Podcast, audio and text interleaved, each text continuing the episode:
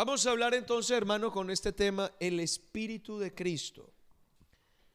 Quisiera, con la ayuda de Dios, hoy aclararles algunos aspectos de la vida cristiana que por lo menos en mi caso yo tenía algunas incógnitas. Porque vamos a ser sinceros, hay muchas cosas que de pronto uno todavía no entiende. Hay cosas que uno lee en la Biblia y uno dice, ¿y esto cómo es? Inclusive, cosas que de pronto uno dice, pero es que, ¿cómo se cumple esto en mi vida? Porque yo, aquí yo no entiendo. Porque uno escucha muchas enseñanzas y, y, y sí, uno las cree y uno dice amén. El problema es que no sabemos cómo aplicarlo. Entonces queda como esa laguna. Hermanos, yo he estado orando a Dios eh, en, relación a un tema, eh, hablando con Dios de un asunto personal, pero en relación a un tema bíblico, que yo quería haber cumplido en mi vida, pero realmente mi oración no estaba como bien enfocada, porque ya luego entendí. El Señor me hizo entender esto, cómo es que funciona. Entonces vamos a hablar acerca del Espíritu de Cristo. Y quiero que me preste atención porque eh, creo que será muy edificante. Si usted entiende hoy esto, es muy probable que su vida cristiana tenga otro enfoque. Es muy probable. Si usted lo entiende y lo aplica. ¿Cuántos quieren ser espirituales? Bueno, hoy usted va a entender qué significa eso. Con la ayuda del Señor. Bueno, también quiero, antes de empezar, agradecer a la hermana Neve. Ella de manera voluntaria ha hecho un proyecto de grabación de enseñanzas. Ella hizo un vídeo, ustedes lo tienen a nivel personal, eh, de todas las enseñanzas que se han estado dando para escucharlas en audio, eh, descargarlas, compartirlas. Así me parece un excelente material. Gracias, hermana, por ello. La hermana lo ha hecho totalmente voluntario, entonces, qué bueno aprovechar esas herramientas, hermanos. Envíe eso a otra persona. Si usted sabe que hay algo por ahí que alguien necesita escuchar, cójala y compártala, dígale, vea, eso es para usted. ¿Y cuánto cuesta? Nada, ya Cristo lo pagó todo, sin ánimo de lucro. La salvación y la palabra no se cobra, porque donde se cobrara, ¿cuánto cobraríamos por un sermón? Es que eso es invaluable. El Espíritu de Cristo. Estaba pensando, hermanos, que el carácter, estaba pensando en el carácter de una persona, en lo que tiene que ver con su carácter, no con sus acciones, sí con su carácter, es una de las cosas que curiosamente identifican a las familias. No solo a una persona, sino a casi a toda una familia porque no sé la razón, pero casi, casi que el carácter se transmite. Vea, no solo se transmiten los genes, sino que se transmite como el carácter. Es algo raro, no sé en qué consiste. Pero uno, yo no sé si usted ha escuchado esta expresión de ver a una persona actuar y usted dice, uy, igualito a su papá, igualito a su mamá. Es que sacó el carácter del papá, o sacó el... Yo no sé en qué consistirá. Lo cierto es que sí podemos decir que el carácter es un sello que demuestra de dónde viene la persona. Por ejemplo, mi hermano el mayor.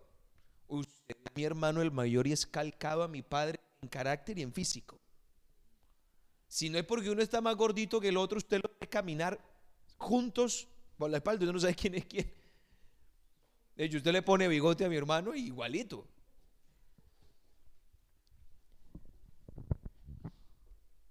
Estaba pensando también que el carácter es la lucha más fuerte que tiene un, un ser humano consigo mismo.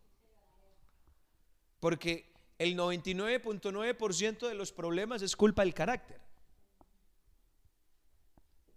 Entonces, yo les estaba hablando a ustedes hace dos semanas atrás acerca de un tema sobre árboles y frutos, ¿recuerdan? Ahora les voy a aclarar algo de ese tema porque creo que no quedó bien explicado. ¿O no me hice explicar bien? Y yo les decía que íbamos a ver dos temas, que era ese y este que vamos a ver hoy, que nos van a demostrar si de verdad hemos nacido de nuevo o no. Una de las cosas, de las garantías que nos demuestra que una persona ha nacido de nuevo, es porque tiene un nuevo carácter. Amén. Esa es una de las garantías. Ahora, no se haga tantas preguntas, escúcheme, porque de pronto uno dice, no, pero ¿cómo así? Que un nuevo carácter. Ahora le voy a explicar. Ese carácter es el carácter de Cristo. Ahora bien, vamos a ese versículo de Romanos 8:9, por favor.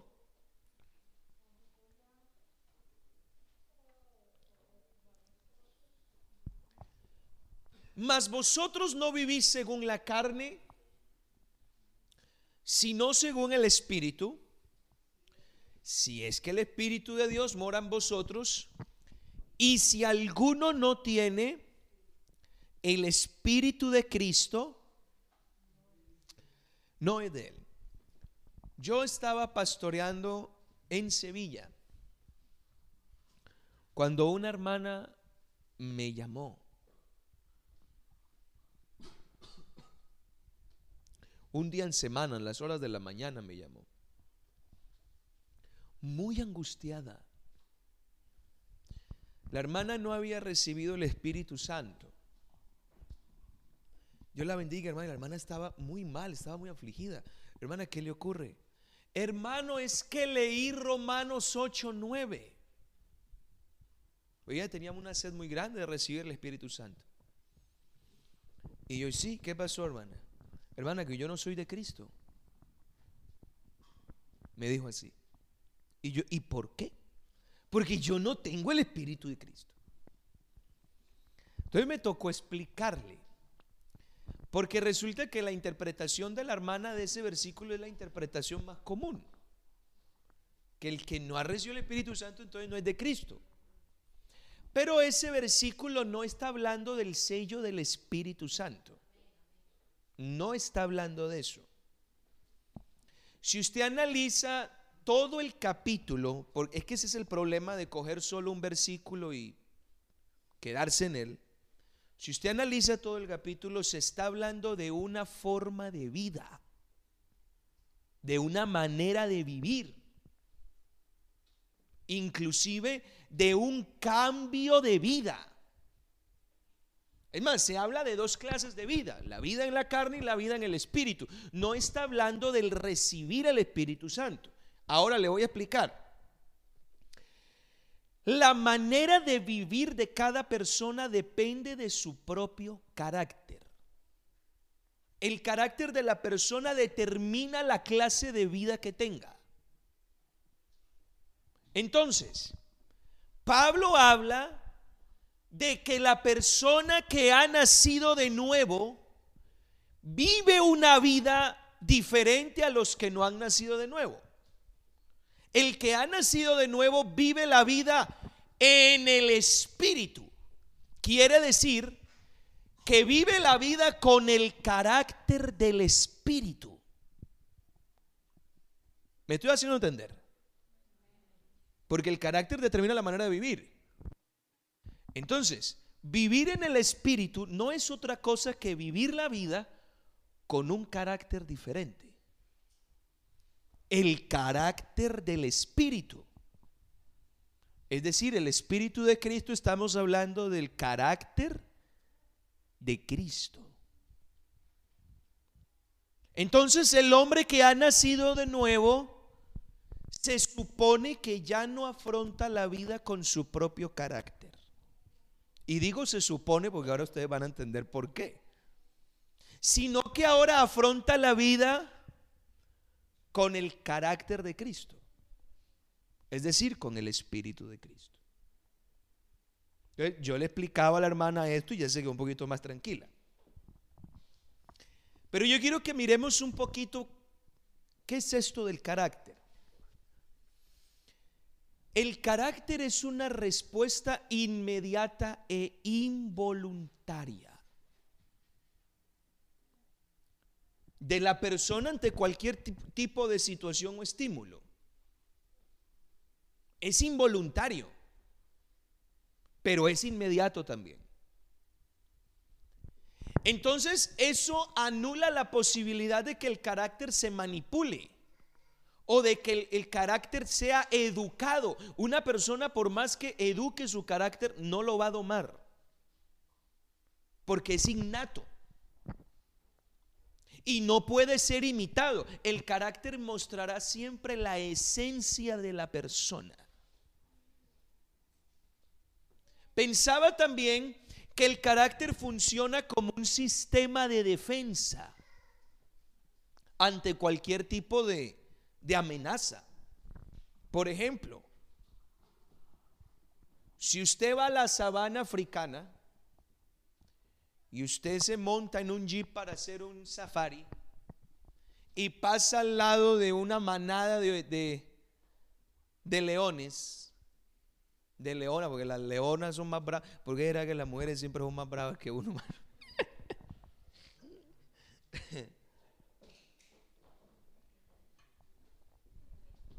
y la leona tiene cuatro o cinco cachorros allá, y usted pasa cerca de un cachorro, y aunque usted no le haga nada al cachorro, ¿cuál es la reacción de la leona? Téngale miedo. Pero entonces ese carácter es una respuesta a una amenaza que ella siente. Entonces el carácter viene a ser un sistema de defensa también. Sin embargo, también es bueno entender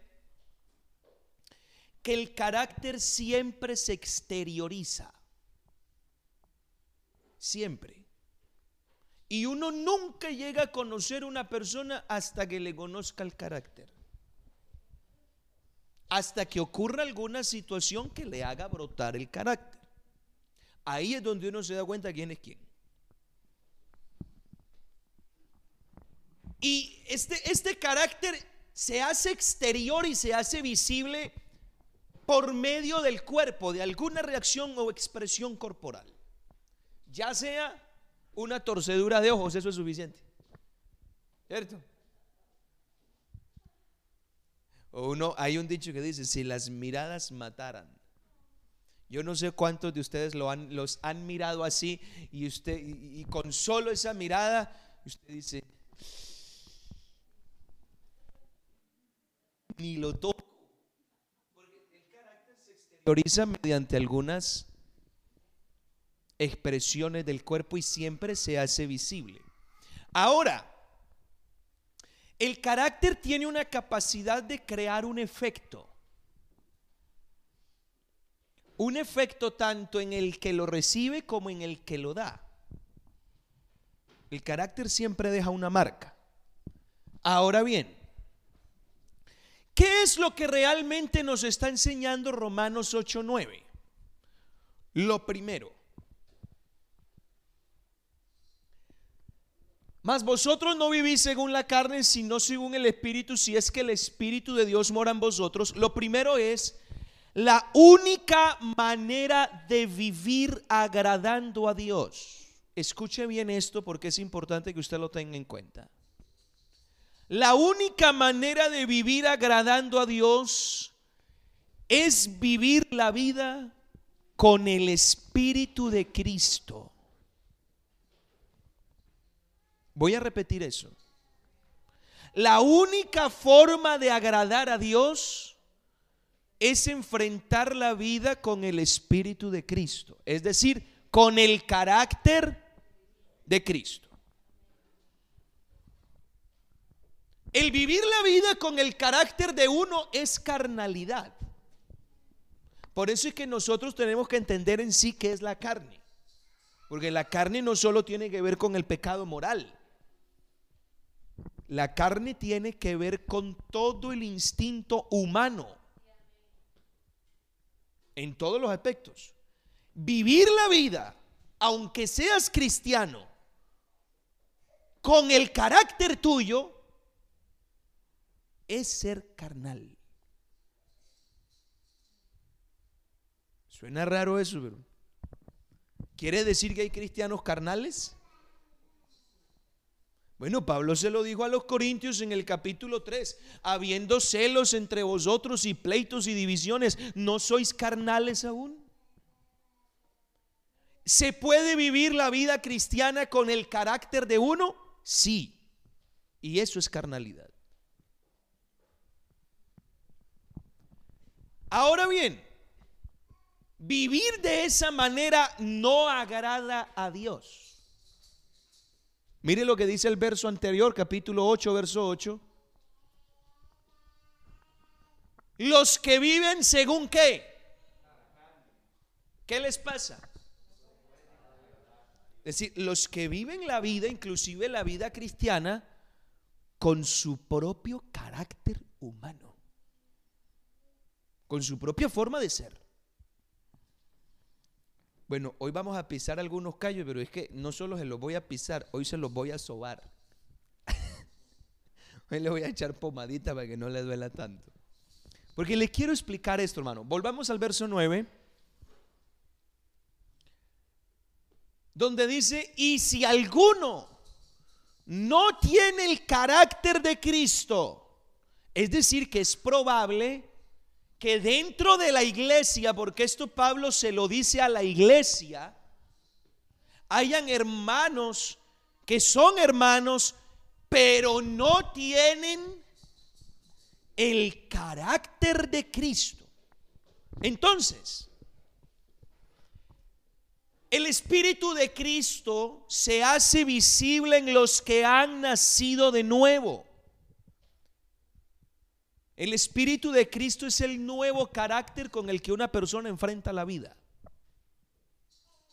Es el nuevo carácter. Entonces, cuando usted ve que el carácter de alguien ha cambiado, usted dice, este sí cambió de verdad. Porque bueno, Dios nos cambia las acciones y gloria a Dios. Pero cuando usted ve a alguien que el carácter le fue transformado, dice, óyeme, aquí sí la cosa está de otro color. Esto quiere decir que aunque la persona tenga buenas intenciones y acciones, inclusive aunque tenga acciones cristianas, que venga el culto y hasta ore, ayune, lea la Biblia, haga un poco de cosas, si vive la vida según su propio carácter, no es propiedad de Cristo.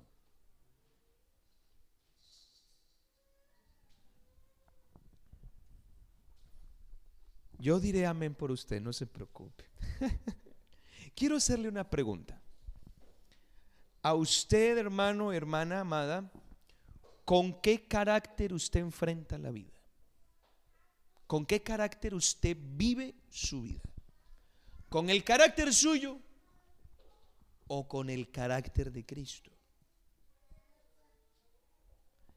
A lo mejor usted dice, bueno, es que no sé qué responder porque todavía no sé cómo es el carácter de Cristo. Ahora se lo voy a explicar.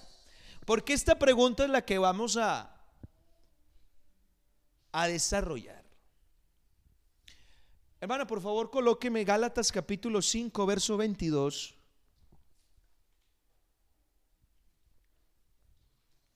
Y versículo 23. Este, este texto todos lo conocemos. Amén. Hermano Javi, yo le mandé una fotico ayer, sí. Cuando le diga la coloca, bueno. Si algún hermano. Capítulo 5, verso 22 y 23. Todos, todos conocemos estos versículos. Vamos a decirlos todos a una voz. A la una, a las dos y a las tres.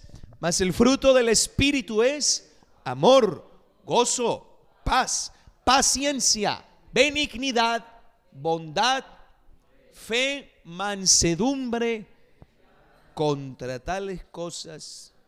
Oiga, estaba acordando ayer que la escuela dominical en Elda, donde nosotros pastoreábamos antes, hizo un proyecto, así como marineros, pero hizo un proyecto sobre los frutos del Espíritu entonces le enseñaron a los niños un corito, más el fruto del Espíritu es amor, y bueno, gozo, paz, en fin. Y la última parte decía, contra tales cosas no hay ley, no hay ley. Entonces la repetían y cuando ellos decían el versículo, lo decían así. Mansedumbre y templanza y contra tales cosas no hay ley, no hay ley. Entonces se lo aprendieron El fruto del Espíritu. ¿Qué tiene que ver esto con lo que estamos hablando? Aquí es donde está el meollo de la situación. Yo le estaba haciendo a Dios una oración sobre esto sobre esto.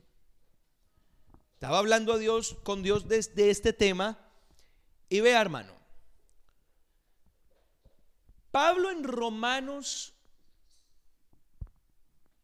hablando del carácter de Cristo le da un nombre, lo llama el Espíritu de Cristo. Pero resulta que en Gálatas Pablo describe cómo es ese carácter.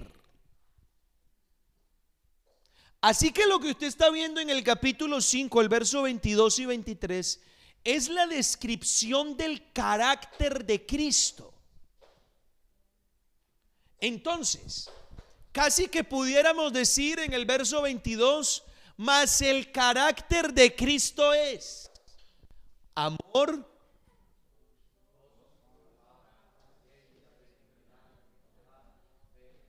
mansedumbre. Me llama la atención de que Pablo llama al carácter fruto. Lo llama fruto.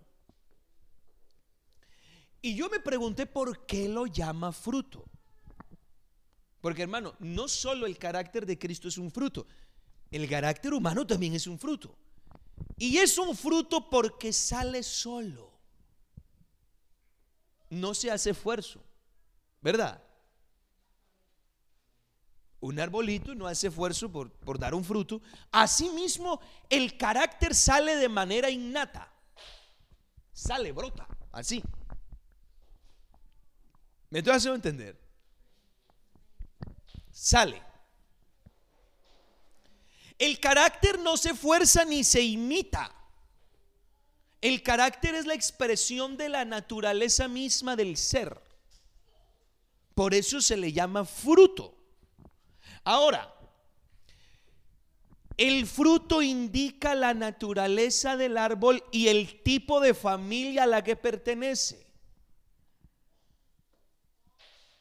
Asimismo, el carácter con el que una persona viva indica la familia a la que pertenece. ¿A la familia carnal o a la familia de Dios? El carácter entonces es un fruto. Vamos a ver. Estos versos nos muestran cómo es el carácter de Cristo, pero entonces la pregunta que yo me hice es, entonces, ¿cómo es mi carácter? Para yo saber si vivo con mi carácter o vivo con el carácter de Cristo. ¿Me siguen hasta aquí, hermanos? Entonces, el Señor me enseñaba de que el carácter de él es completamente opuesto al carácter carnal. Póngame la imagen, hermanos, sean tan amables, hermanos Harold. Quiero mostrarles algo, hermanos. No sé si se puede agrandar un poquito o si podemos... Ahí ven bien, hermanos.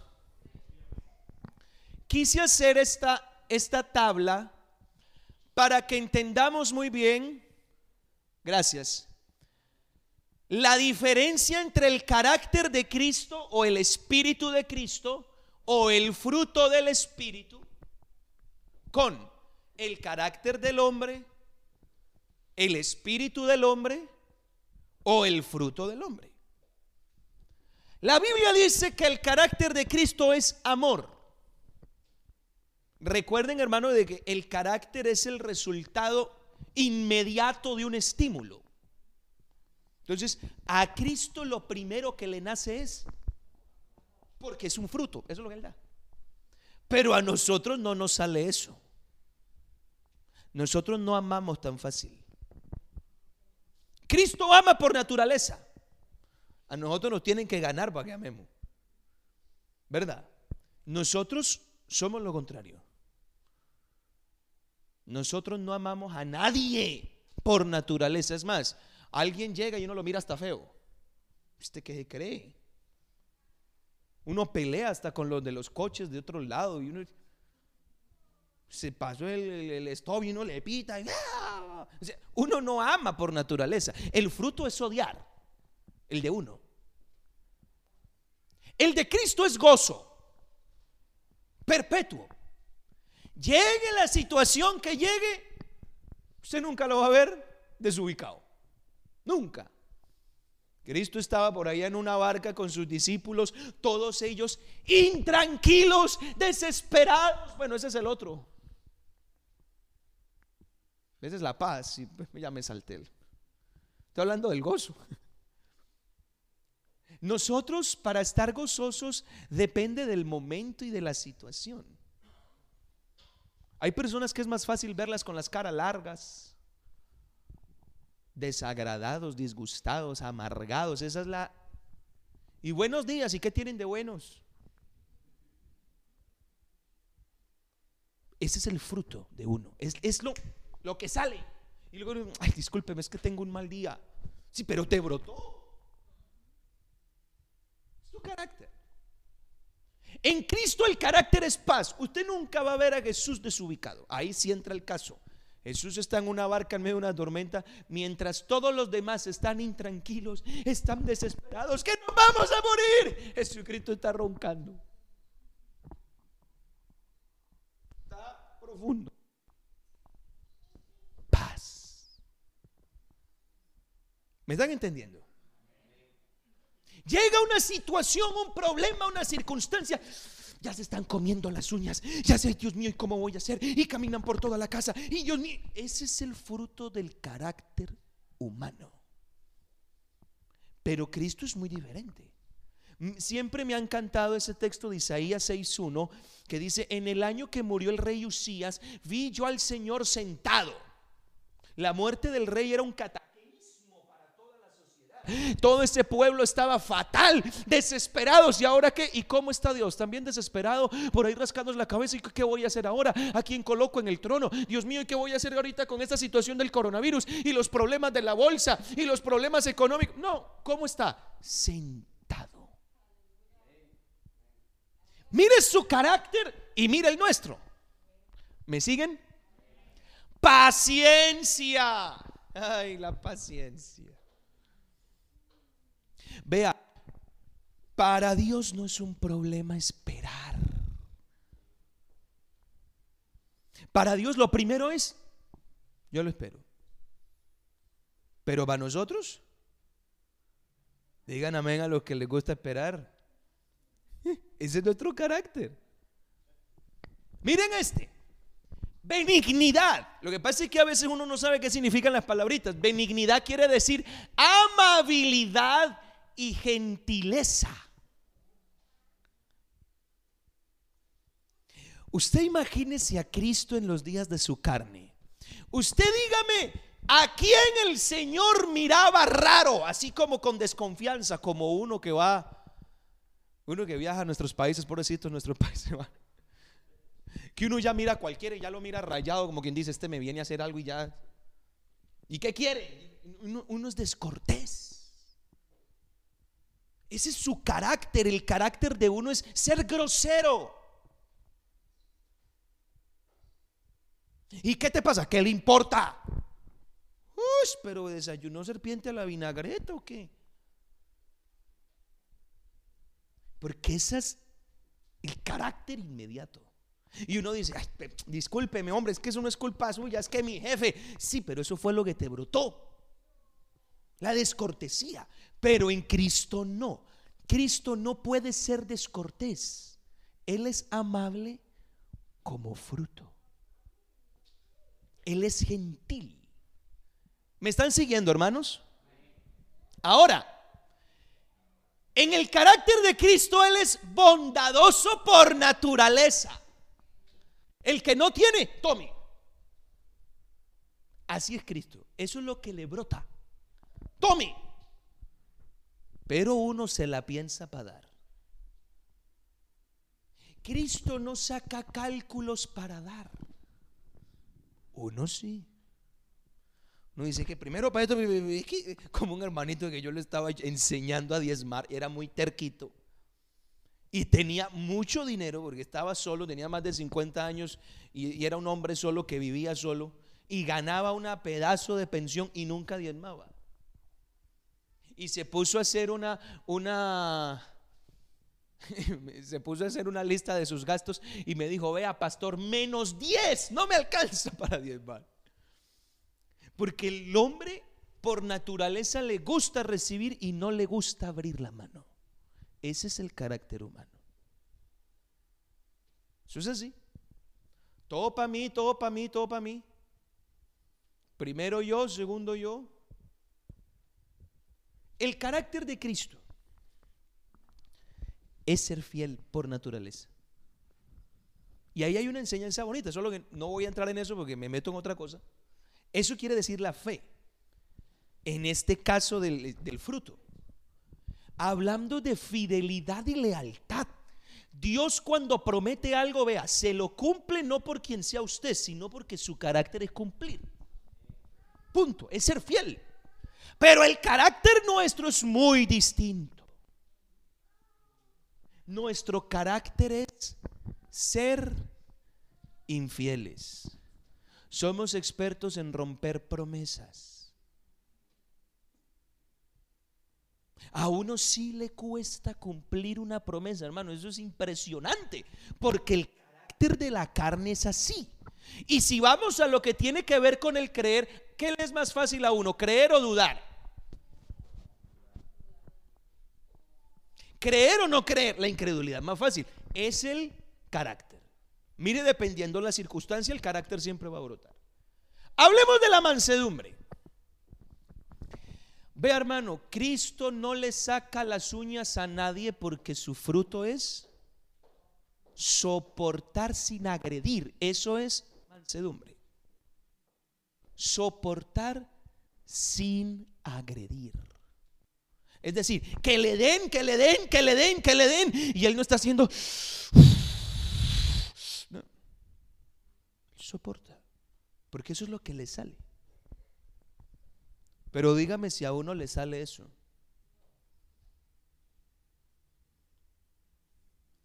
A uno se la hace y uno le dice, va, uno se lo dice hasta los hijos, va una. No me busque. Porque llega un momento donde hasta la gotica que me rebosó el vaso, cuando el vaso rebosa, ¿qué pasa? Me estoy haciendo entender, hermanos. La templanza. Ay, la templanza. Ah, bueno, lo contrario a la, a la mansedumbre es una persona iracunda. Una persona rebelde, desobediente, feroz, irascible. Creo que este cuadro es, bueno para que usted lo, el que quiera tomarle una fotico por si quiere guardarlo, puede ser. Ahora bien, está, está, está en las memorias de su hermano que lo quiera, puede pedir allá y se le da. El carácter del Espíritu o el carácter de Cristo es el dominio propio por naturaleza. Usted verá en el capítulo 4 de San Mateo cuando Cristo fue tentado. ¿Cierto? ¿Usted cuando vio a Cristo diciendo, ay Dios, ayúdame, ayúdame? Es que no, no, no, es que estoy que me voy para allá. Él tenía control absoluto sobre sí mismo. Él no se descontrola. Él no hace nada que no quiera hacer. ¿Cuántas veces el hombre dice, ah, hice lo que no quería? Es que el control. Bien, ese es el fruto del Espíritu y el fruto de la carne. El carácter de Cristo y el carácter humano. Gracias, hermano. Colóqueme ahí la. El carácter de Cristo es completamente opuesto. Miren, hermanos, una persona que no ha nacido de nuevo es así. Eso es lo que le sale y eso es lo que hace. porque, porque no tiene de otra. ¿Están conmigo? Ahora bien, la pregunta es, si se supone que el que ha nacido de nuevo tiene el carácter de Cristo, ¿cómo actúa? Y aquí está, hermanos, el detalle que quiero dejar con ustedes. ¿Cómo actúa el carácter de Cristo en un hombre? ¿Cómo actúa? Hermanos, vea. Lo primero que quiero dejar claro es que si hay nuevo nacimiento, hay un nuevo carácter. digamos amén a eso, hermanos. Si hay un nuevo nacimiento, hay un nuevo carácter. El carácter de Cristo. La persona que nace de la palabra nace con ese carácter. Y ahí veo algunos diciendo, uy, pastor, pero acláreme esa vuelta, porque. Vea, teniendo claro que el carácter no se puede imitar ni se puede forzar, porque por más que una persona que es así imite ser así, porque vea, la persona puede intentar ser amorosa y puede intentar y, y todo lo que quiera, pero cuando venga un estímulo, su carácter va a brotar. Punto. Teniendo claro que esto no se puede imitar ni forzar. La única manera de que un hombre le brote el carácter de Cristo. Porque el que no ha nacido de nuevo no le puede brotar el carácter de Cristo. Recuerde que es un fruto. La única manera que tiene una persona para que el carácter de Cristo le brote, ¿cuál es? Que nazca porque nace con el carácter de Él. Ahora bien, la persona que nace de nuevo, que tiene un nuevo carácter, ahora tiene una nueva reacción ante las circunstancias ahora tiene una manera de defenderse ante las circunstancias y escuche, y eso le brota, no se fuerza. ¿Me hago entender? Le brota. Yo quiero, hermanos, hacer acá una aclaración. Y quiero explicarles algo que enseñé cuando hablé sobre árboles y frutos, en la que se dio a entender que el carácter carnal desaparece de la persona cuando nace de nuevo. Eso fue lo que se dio a entender.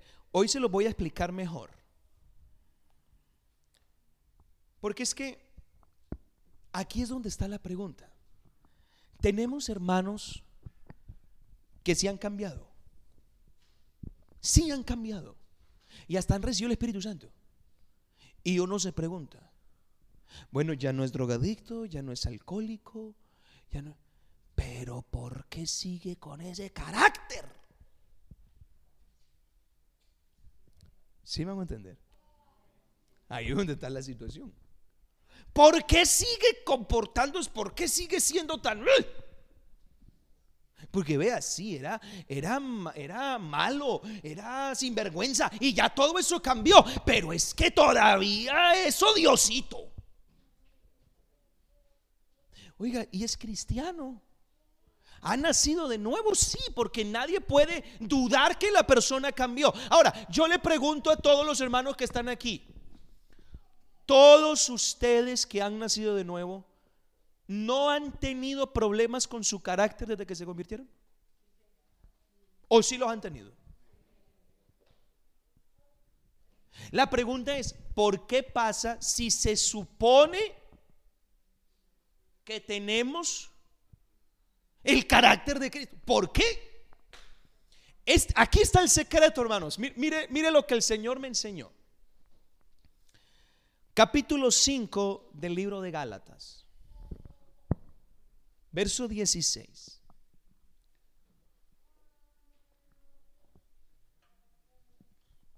Y 17. Y luego, por favor, vuelve y me coloca la imagen del cuadro.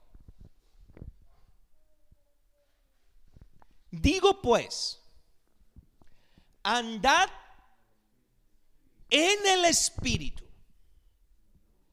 Eh, espere, espere, espere un momentito no, no haga tan rápido. Miren, miren hermanos que la palabra andad es una orden. El apóstol no está afirmando algo que ellos están haciendo. Al contrario, al decirles andad, les está diciendo, hagan lo que no están haciendo hasta el momento. Ojo, y le está hablando a la iglesia. Quiere decir que se puede incluso que la vida cambie y no andar en el espíritu. Andad en el espíritu quiere decir que entonces hay una variable en la vida del cristiano que hay que entender. Andad en el espíritu y no satisfagáis los deseos de la carne. Siguiente. Y le explica por qué. ¿Dónde está la variable? Está aquí. Porque resulta que cuando el cristiano nace de nuevo, le nace el carácter de Cristo y su carácter carnal desaparece. ¿Eso es lo que dice?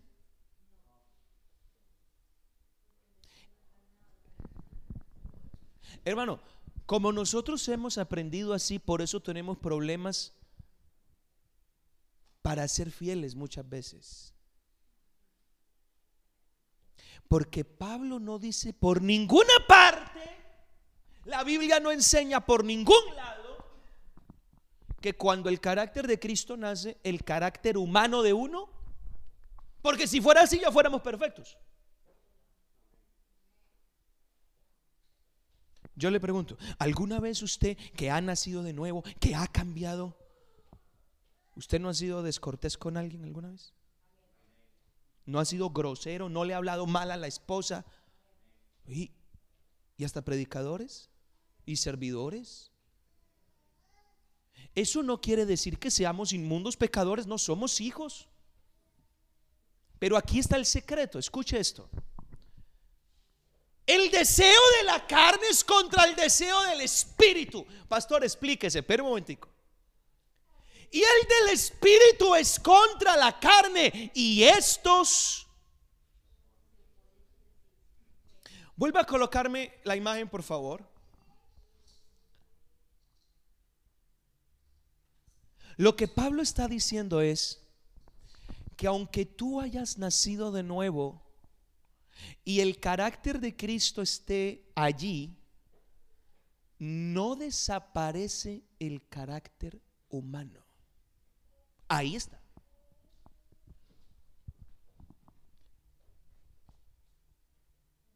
¿Cuál es la situación? Escúcheme esto, hermano, porque vuelvo y le digo, si usted entiende lo que le estoy enseñando, Dios lo bendice. Y usted va a encontrarle sabor al Evangelio. Mire, nosotros no nos hemos considerado buenos cristianos porque todavía tenemos problemas con esta parte. ¿Sí me hago entender? Y cambia mi carácter, y cambia mi carácter. No ore así, porque eso no se le va a cambiar. Eso va a estar ahí eso va a ser una lucha que usted va a tener toda la vida. Ahora, ¿por qué es una lucha? Porque el que no ha nacido de nuevo no tiene esta segunda parte, solo tiene esta y está condenado a obedecer su carácter humano. Está atado a él. Pero cuando nace de nuevo, aquí es donde está la situación. Cuando nace de nuevo, el hombre no está atado a su carácter carnal. ¿Sabe qué le pasa a una persona que nace de nuevo? Viene una situación, la que sea, un estímulo, Alguien le habló mal en el trabajo, fue grosero. Y, usted llegó y, un compañero le habló mal. Entonces, aflora el carácter. como respuesta. Pero el que ha nacido de nuevo, le afloran dos cosas. Le aflora su carácter carnal. Pero inmediatamente le aflora el otro. ¿Me estoy haciendo entender? Entonces por eso es que se forma la lucha. ¿Qué hago? ¿Qué hago? Aquí es donde está el problema, hermanos. Nosotros hemos tenido una mala percepción de la nueva vida en Cristo porque nosotros creemos que Dios lo posee a uno. Y que claro, cuando Cristo se le mete a uno, uno cambia de pieza. Sí, pero Dios no posee a nadie. Dios lo hace nacer de nuevo y hace que brote un fruto. Entonces, en el momento en el que llega una situación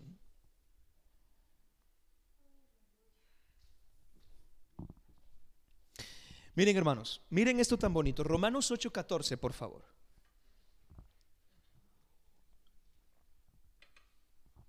Para que usted me diga si no tiene el fruto del Espíritu. Todos los que son, ¿qué cosa? Y estamos en el mismo capítulo de lo que estamos hablando. ¿Guiados por quién? Vea. Resulta que llegó un problema en la casa, porque eso no va a faltar. Un problema en el matrimonio. El esposo le dijo algo, o un problema con un hijo. No fue a estudiar ese día y usted ya se lo viene diciendo. Entonces llega ese estímulo y lo primero que sale ahí a flor de piel es responder mal. ¿Sí? Es hablar duro. Si este me habla duro, pues yo se la devuelvo. Pero yo quiero preguntarle si a usted no le pasa. Cuando le sale ese estímulo, inmediatamente hay como una vocecita interior que te dice, piensa. No sé si le ha pasado. Piensa lo que vas a hacer. Ese es el fruto le brota. ¿No le parece maravilloso? El que no ha nacido de nuevo no tiene eso. Uno ve a una persona con necesidad y, lo primero que, que, le sale a uno es de no, no, no, no, lo voy a guardar porque... Y luego le sale otra cosa que le dice, ahora la mano. ¿O no es así? Hablemos de la paciencia. Hay una situación y, hay, cantidad de casos que hemos aconsejado incluso en familias y, hermanos que me dicen, es que él me dice que va a cambiar, que va a cambiar, que va y nunca cambia. Entonces el fruto de uno es impacientarse, pero cuando llega ese momento donde uno quiere impacientarse, inmediatamente nace algo. Dile una oportunidad más. ¿Usted me entiende lo que quiero decir? Bruta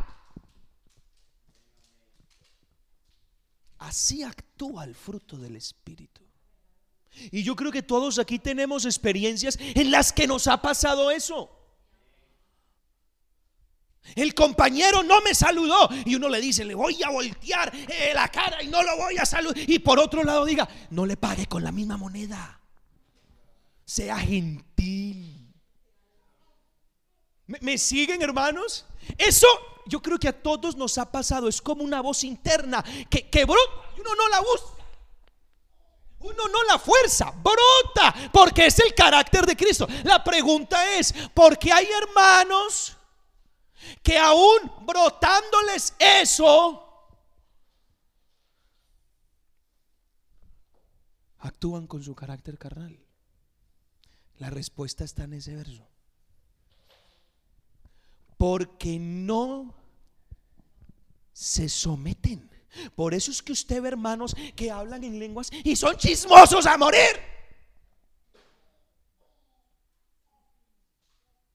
Y uno dice, ¿y pero y, entonces qué? Este no pues que es sí, pero Dios va a respetar siempre tu voluntad.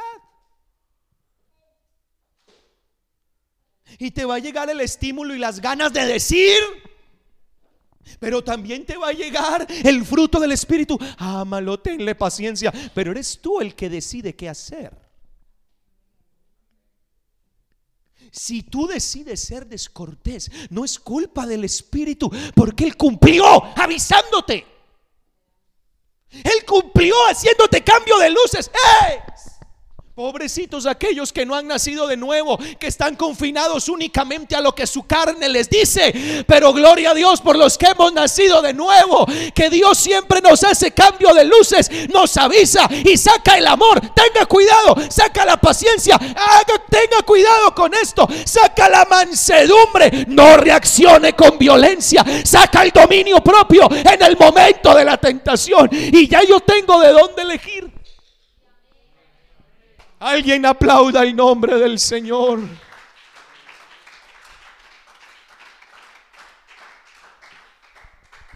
Yo no sé cómo se siente ahora que está escuchando esto. Pero yo siento que estamos siendo libres de muchas cositas. Yo le preguntaba a Dios y se lo voy a confesar, Señor, yo por qué veo que en mí se cumplen unas cosas del fruto y otras no. Y Dios me explicó esto, hermanos. Y me trajo a la memoria cantidad de escenas en la vida donde siempre, siempre está el aviso. Y siempre llega a la cabeza cómo reaccionar en el momento, qué hacer en el momento, porque eso no lo teníamos. No lo teníamos. Nuestras familias sufrían por culpa de nuestro trato, de nuestro carácter. Nuestros hijos, nuestra esposa, nuestros compañeros, lo que recibían era lo que la carne daba. Ahora tenemos un fruto nuevo. Pero Dios nunca se pasará el lindero de tu voluntad. Nunca. Nunca Dios se pasará por encima tu decisión. Ahora, otra cosa es que tú cuando veas la aflicción o el momento, tú no sientas ningún aviso. Ahí ya estamos graves, ahí sí, a nacer de nuevo. Oiga hermano, gloria a Dios. Por ese momento cuando llega la oportunidad de pecar. Y dígame si usted no siente el deseo de hacerlo.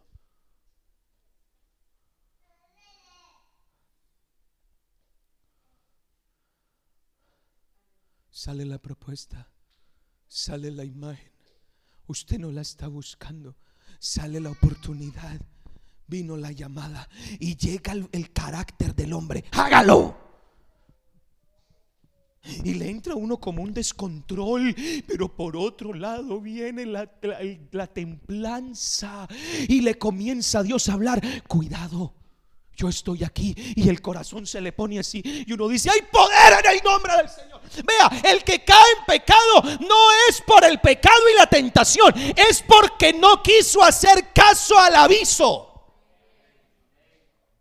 Nadie cae en pecado por culpa del pecado. El pecado siempre será pecado. Pero la Biblia dice de que Dios no nos va a permitir ser tentados sin más de lo que podamos soportar. Porque con la tentación nos dará la salida.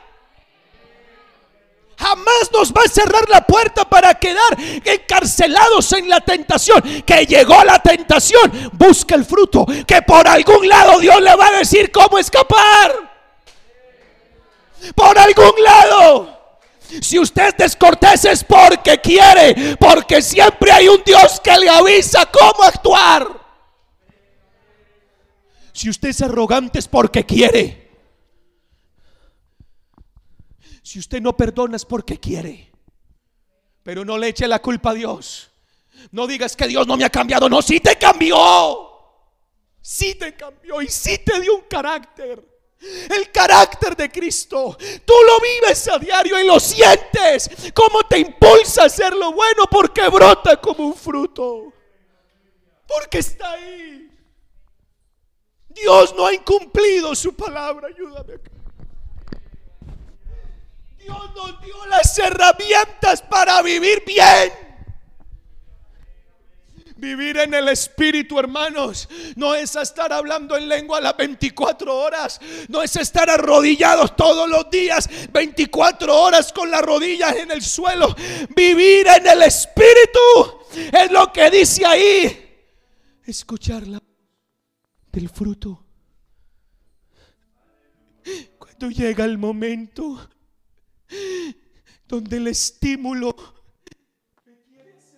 una parte, vivir en el Espíritu es tener una agudeza en el oído, donde Dios te dice, por acá. Y cuando tú haces caso, hasta te sorprendes. Dices, ay, yo no reaccionaba así. Y te sientes contento. Porque dices, de verdad Dios cambia. Dios cambia pero no manipula. Dios cambia pero no posee. Dios sigue dando la oportunidad de que el hombre elija el fruto. Lo mismo que pasó con Adán. Se lo dice a la iglesia hoy. Tú tienes un carácter en el cual puedes elegir qué hacer. Por eso, hermanos, Pablo dijo, miserable de mí. ¿Quién podrá librarme? Porque él se daba cuenta que a veces no obedecía y hacía lo que no quería hacer. Es que lo que quiero, lo que hago no lo entiendo, porque quiero hacer algo y no lo hago, hago lo que no quiero. Se refiere a eso.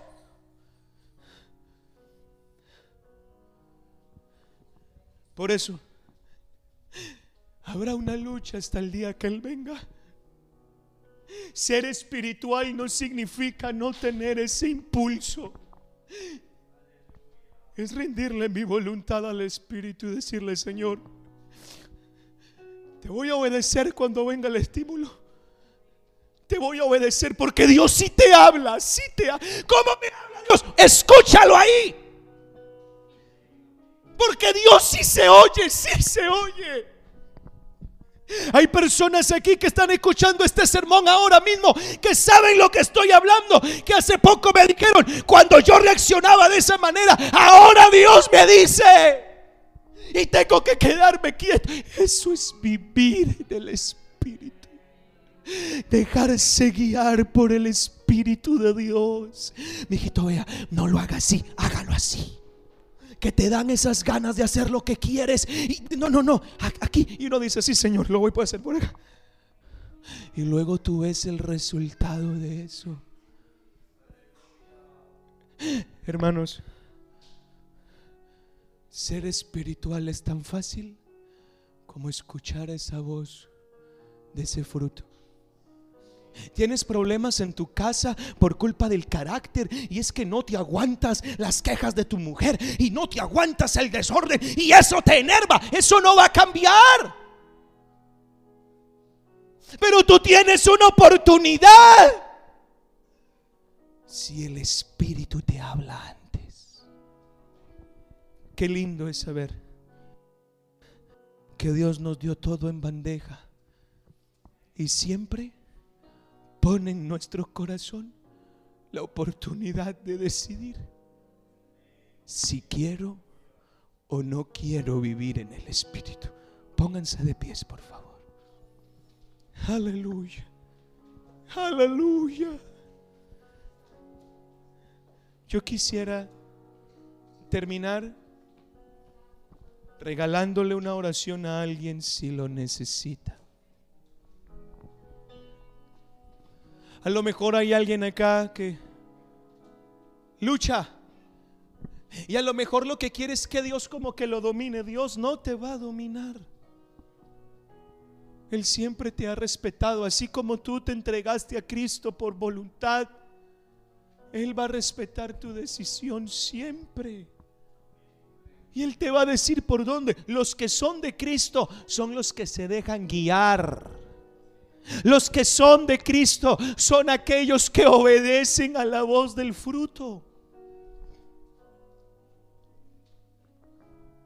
Piense por un momento. Dios no le avisa a usted cuando llega el momento. Y si usted cae en otra cosa, no es porque Dios no le diga, es porque Dios siempre va a respetarnos. ¿Por qué no le damos gracias? No importa, hermanos. Es que, hermano, es que eso es lo que es lindo de vivir en el Espíritu, porque en todo lugar, en todo momento, uno siempre escucha la voz de Dios, siempre, siempre, siempre, siempre, siempre. Uno va a comprar el pan y ahí está la voz de Dios. Le, dan a uno más dinero devuelto que el que le debían dar. Y ahí está la voz de la carne, guarde lo que eso es bendición. Y la voz del Espíritu, devuélvase. Dígame si Dios no habla. Ese es Dios, ese no es usted, ese es Dios. Perdónelo, ese es Dios. Ayúdelo, ese es Dios. Ese es Dios. Yo no sé si alguno hoy quisiera darle gracias porque siempre nos ha hablado. Y que usted salga de aquí diciendo, tengo un carácter diferente tengo un carácter distinto por la gracia de Dios. Comience su oración, Señor Jesús. Hoy yo he entendido tu palabra. Entendido tu palabra, Señor. No sé si alguien quiere pasar acá adelante. Quiero orar por alguien. No sé si alguien quisiera que orase a su favor. Mi Dios, cuán bueno. Pastor, es que se me hace tan difícil, pero no es culpa de Dios. Ya sabes lo que debes hacer. Quebrántame, transforma. Ya sabes. Dios siempre te ha hablado. Señor. Dios siempre te lo ha dicho. Quiero ser más como tú. Ya sabes qué hacer y cómo hacerlo. Dios siempre respetará tu voluntad. Tú que quieres vivir en el Espíritu, es decisión tuya. ¿Cómo quieres enfrentar la vida? Déjale sentir tu voz, Señor. Déjale sentir tu voz. Agudiza el oído espiritual. Agudiza ese oído espiritual, Señor. Agudiza ese espíritu, esa audición, para que cuando venga el estímulo, yo sepa lo que tengo que hacer. Hoy me comprometo a escucharte, me comprometo a obedecer.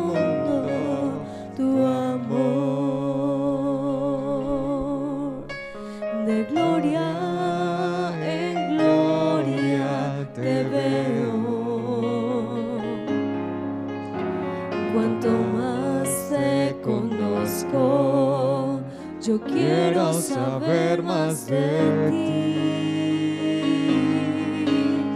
Mi Dios, cuán buena alfarero. Señor, he oído tu palabra.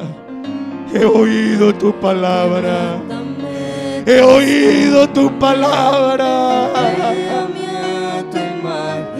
Hoy alguien va a salir de aquí siendo un hombre, una mujer en el espíritu. Alguien que vive en el espíritu y que oye la voz del espíritu. Que su carácter humano no lo va a volver a dominar. Que su carácter carnal no lo va a tocar. Aleluya.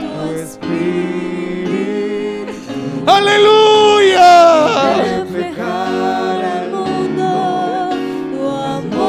Sana, sana Señor, sana Señor, sana Señor, sana Señor, sana la mentalidad, sana la mentalidad, sana la mentalidad. Déjame oír tu voz cada momento. No me dejes sin la voz tuya. No te apagues en mi interior. Quiero oírte.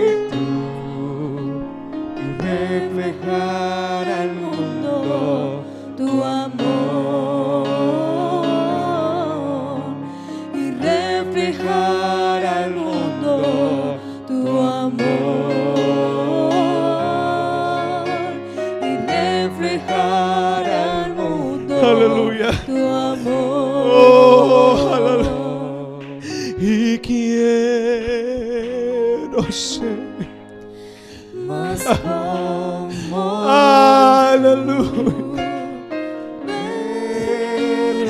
El Espíritu de Cristo. El Espíritu de Cristo.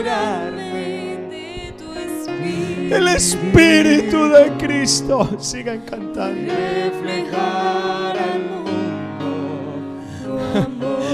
Hoy alguien está entendiendo algo de su vida.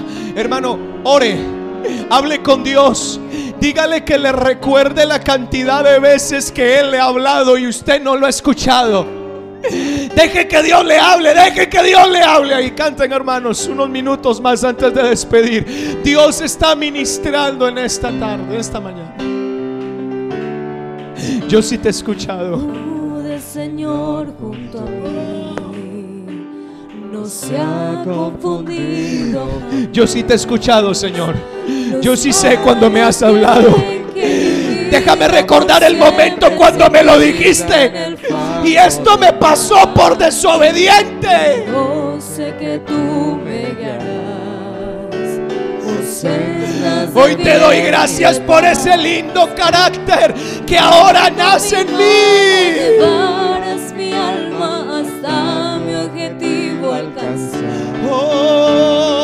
Yo soy de ti. No me dejes caer en el mal. Ore, ore a Dios. Yo no sé qué quiere decirle. Yo no sé qué desea usted.